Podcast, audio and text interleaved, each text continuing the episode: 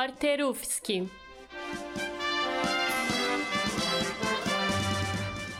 Especial da primeira semana de produção jornalística.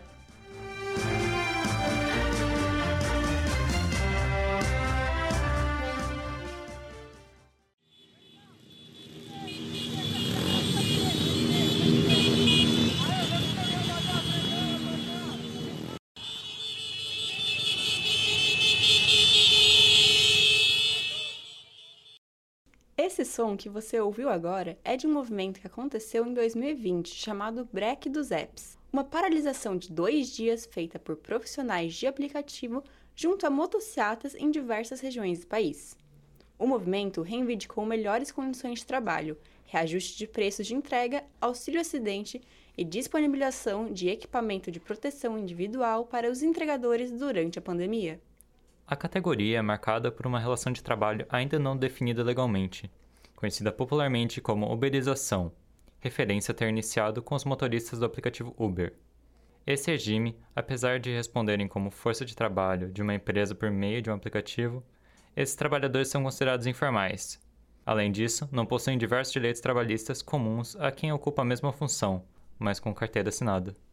Esses profissionais atuam sem jornada de horas ou salário mínimo definido, muitas vezes trabalhando mais de uma jornada para garantir o suficiente de entregas.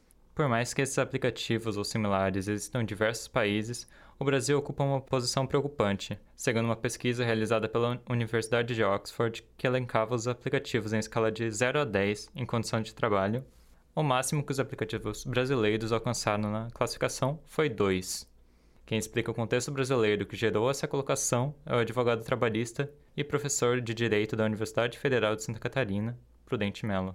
É, quando nós chegamos aqui em 2016, né, nós temos um impacto, porque independentemente da vontade é, dos trabalhadores e das trabalhadoras, da sociedade, é, houve um, um processo de golpe. Esse golpe retirou é, a presidenta Dilma, e ao retirar a presidenta Dilma, ato contínuo vem uma lei sem discutir com a sociedade, mas imposta por segundo os interesses do capital, do, a Lei 3.467, e que fez essas profundas modificações. E essas modificações com o intuito de beneficiar os interesses do capital, para ele ter maior vantagem, para ele conseguir mais, mais valor, mais dinheiro, e é, piorar as condições das trabalhadoras e trabalhadores, ao ponto de dizer que é, estava é, fazendo essa reforma para aumentar o número de postos de trabalho, para melhorar a vida. E os indicadores colocam exatamente o contrário. Houve um, uma redução dos postos de trabalho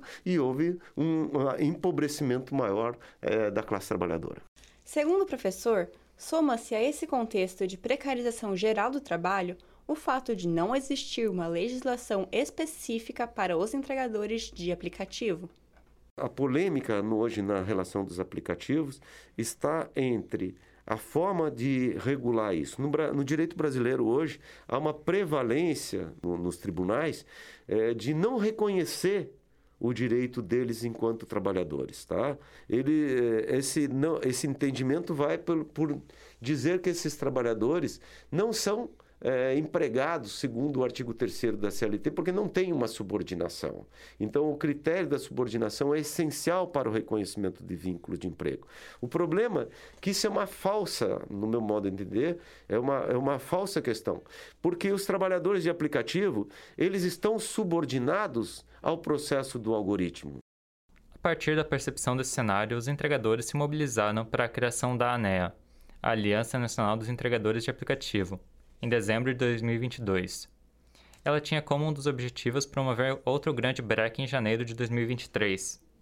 A mídia já anunciava o um movimento quando a ANEA decidiu cancelá-lo, após contato com o secretário de Economia Solidária do Ministério do Trabalho, Gilberto Carvalho. O governo buscava a regulamentação da categoria, chegando a criar, em 6 de abril, um grupo de trabalho formado por 12 representantes do Ministério 12 dos empregadores e 12 dos trabalhadores, quatro deles membros da ANEA. Em carta publicada pela Aliança em 4 de março, se defende o acesso aos direitos trabalhistas mantendo a flexibilidade de horário e a autonomia. Valéria Matos, psicóloga do trabalho e pesquisadora do NEPOT, Núcleo de Estudos de Processos Psicossociais e de Saúde nas Organizações da UFSC.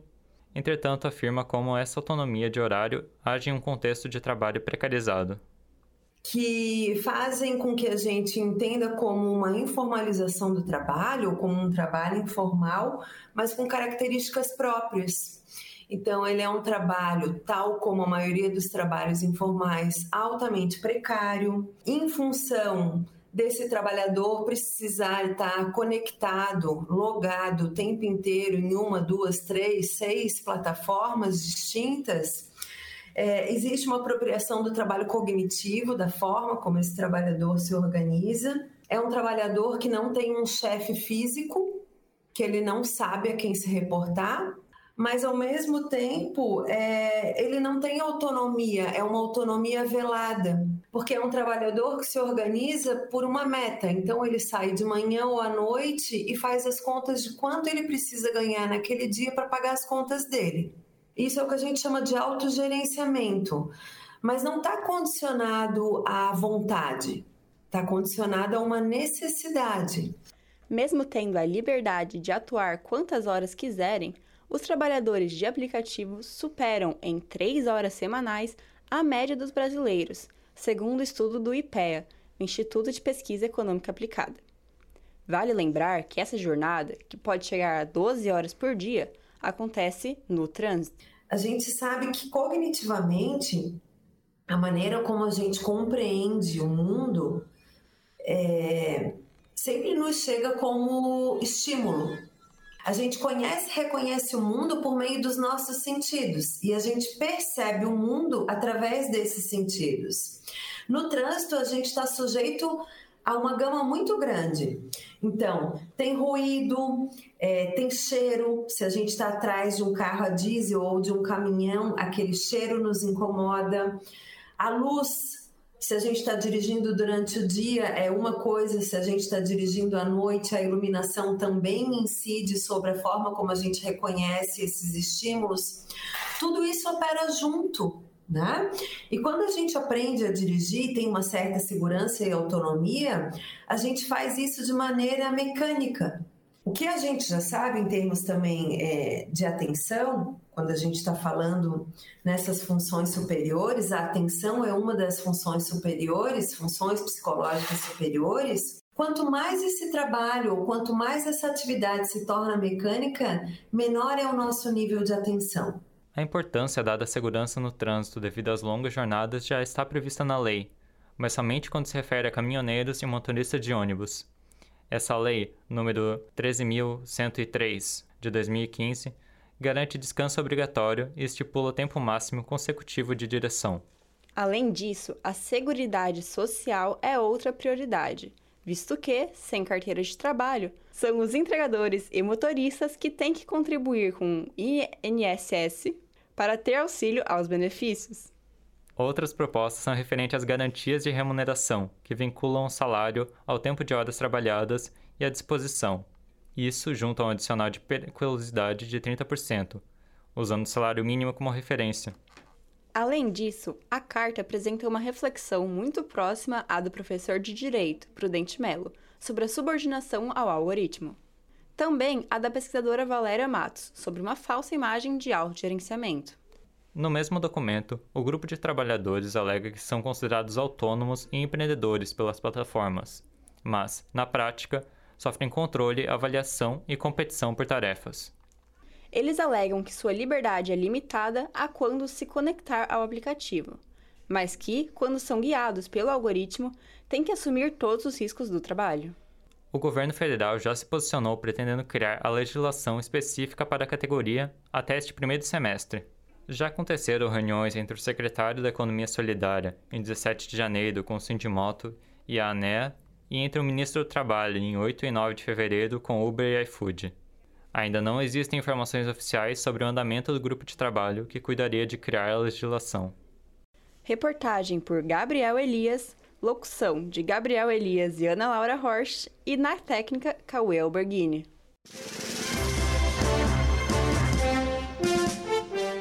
Repórter UFSC.